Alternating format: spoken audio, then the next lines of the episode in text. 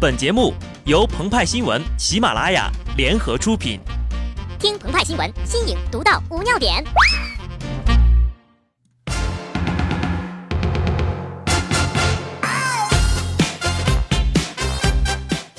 本文章转自澎湃新闻《澎湃联播，听众朋友们，大家好，我是机智的小布。莎士比亚四百多年前曾经写下：“是生还是死？速七还是速八？”你家还是儒家，前庭后庭还是汉庭，这是个问题。速度与激情七从上周日公映以来，一路刷新着中国的票房纪录，首日狂揽四亿多元，远超变形金刚四创下的二点二三亿元首日票房纪录。冯小刚也被震惊了，高呼：“国产电影要挺住啊！”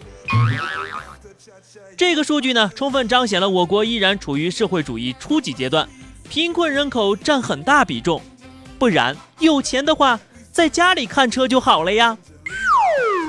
一千个人有一千个速七，观众热衷速七的理由各有不同。有人呢缅怀逝去的保罗沃克，有人想感受电影内外带来的肾上腺激素以及荷尔蒙的喷发，还有人是因为速八在北京提前上映了。怕故事衔接不上，就把速七给补看了。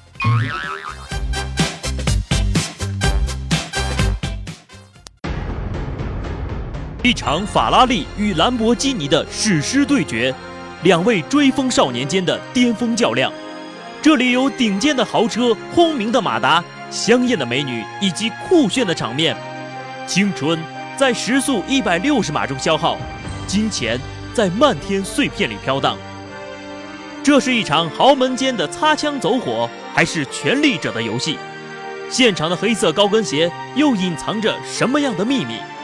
动作悬疑大片《速度与激情八：极速大屯路》，四月十一号二十二点隆重上映。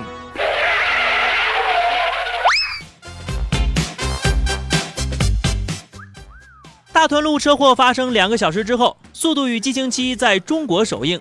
电影与现实不可思议地联系在了一起，正如美国2016年大选与《纸牌屋》第四季将同时上映。希拉里与克莱尔，一个政坛老手，一个权力新贵，他们或能同时当选美国历史上第一位女性总统。电影照进了现实，而现实远比电影精彩。官方通报：于某，男，二十岁，长春市人，无业，驾驶红色法拉利牌小客车。唐某，男，二十一岁，北京市人，无业，驾绿色兰博基尼牌小客车，二人存在驾驶机动车追逐竞驶违法行为，以涉嫌危险驾驶罪被刑拘。正当安德伍德还在为削减社会福利、推动美国就业法案发愁的时候，我们已经可以为无业人员提供法拉利和兰博基尼了。大胖立刻就把 QQ 签名给改了，从明天起做一个无业人员，炒股、飙车、周游世界。从明天起关心限号和油价，我有一辆红色或绿色的小客车，面朝隧道，春暖花开。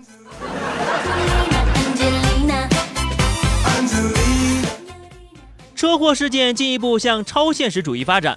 兰博基尼的车主唐某的母亲称，一家人呢非官非商，儿子近两年投身股市，被撞毁的兰博基尼是儿子用炒股的钱买的。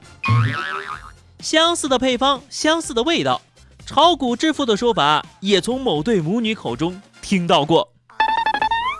微博 Mr 金池说，儿子利用炒股辛辛苦苦赚了一万块，再加上父母赞助的三百九十九万。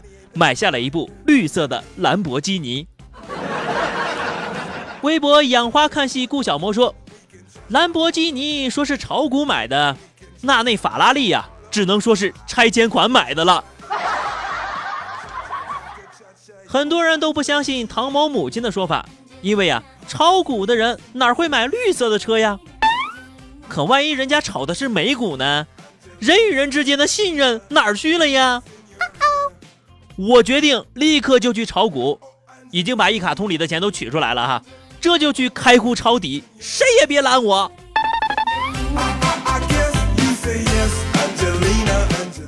所有炒股的人注意了，丁蟹来了！TVB 于四月十三号宣布，为了配合股市热潮，下周开始重播《大时代》。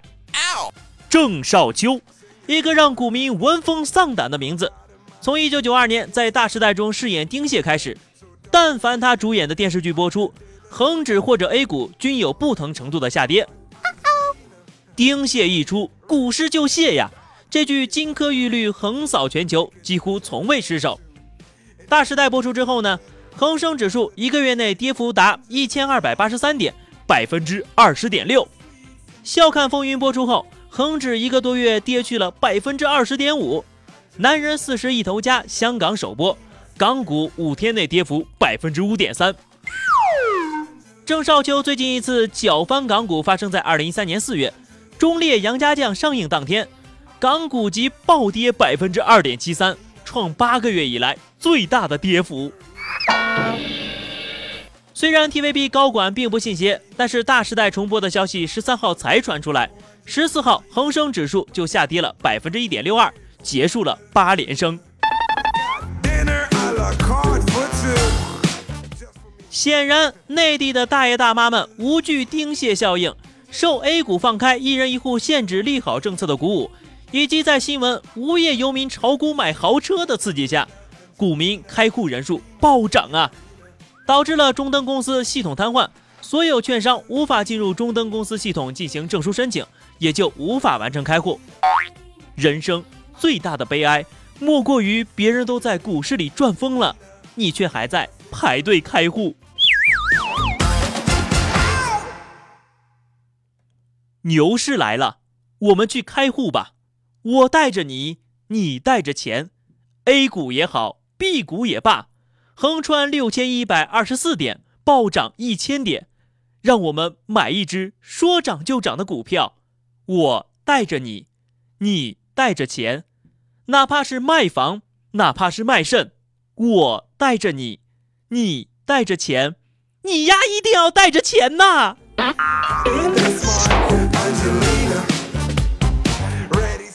好的，那么以上就是本期节目的全部内容。更多新鲜资讯，敬请关注喜马拉雅澎湃新闻。下期节目我们再见吧，拜拜。